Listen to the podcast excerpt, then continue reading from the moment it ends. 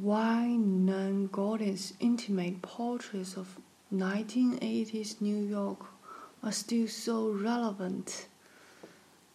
来自 Isaac Kaplan 介绍了摄影师 Nan Goldin 和亚文化 LGBT 的背景。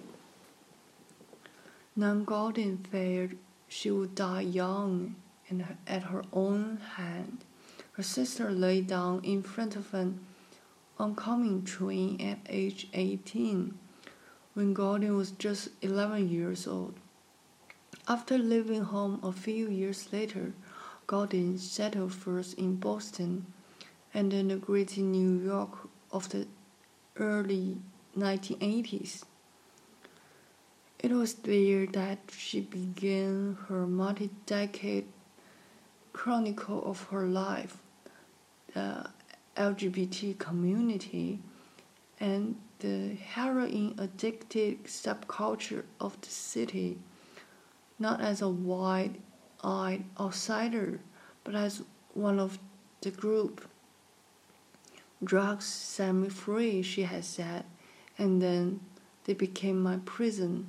Her intimate images taken through the 90s and 80s constitute the Ballad of Sexual Dependency, a 40 minute slideshow of some 700 photographs, first displayed in downtown spaces to audiences comprised of friends and acquaintances who often recognize them in Goldin's images. The work, which has been tweaked slightly from the original, is now projected on MoMA's second floor in a solo exhibition. Through New York has changed since then, and many of the bodies Goldin captured are lost to time, to AIDS, to suicide. Ballad continues to evolve, finding new meaning in a present moment where social.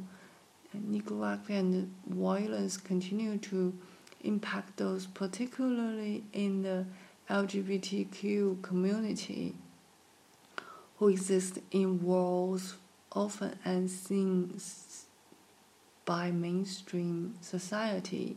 The timeliness of having such a powerful statement about queer identity is placed in a horrifically different context. Seth Roy, alluding to recent shooting at a gay nightclub in Orlando. We wish that context didn't exist, but it speaks to the power of a great work like this.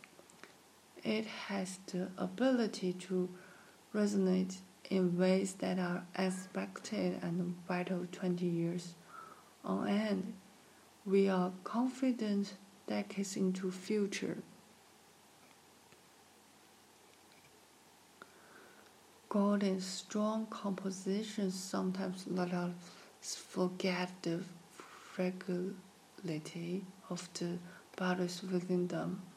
But over and over again, she showed us that behind the bravado is a body, of photographs of her own beaten face looking unflinchingly at the camera, her pupils swimming in a pool of body is among the most famous in the series.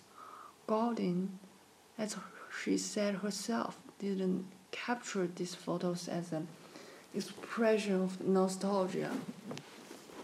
They picked her life in all its shades, and they assert the humanity of those who live it with her.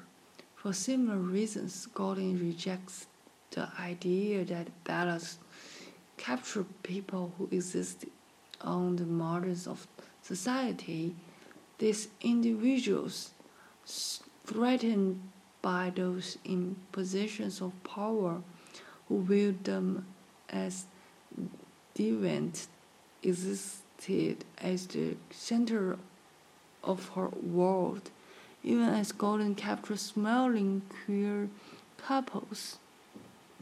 Ronald Reagan refused to mention AIDS publicly, let alone mobil mobilize a response.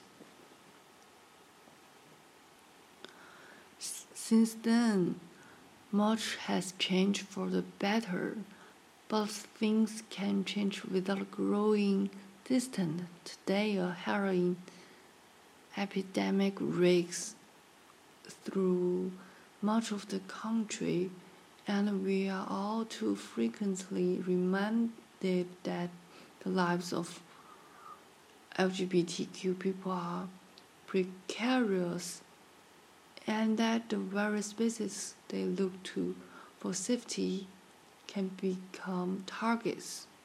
In equal measure, we witness the resilience of friendship, solidarity, and people coming together to find joy.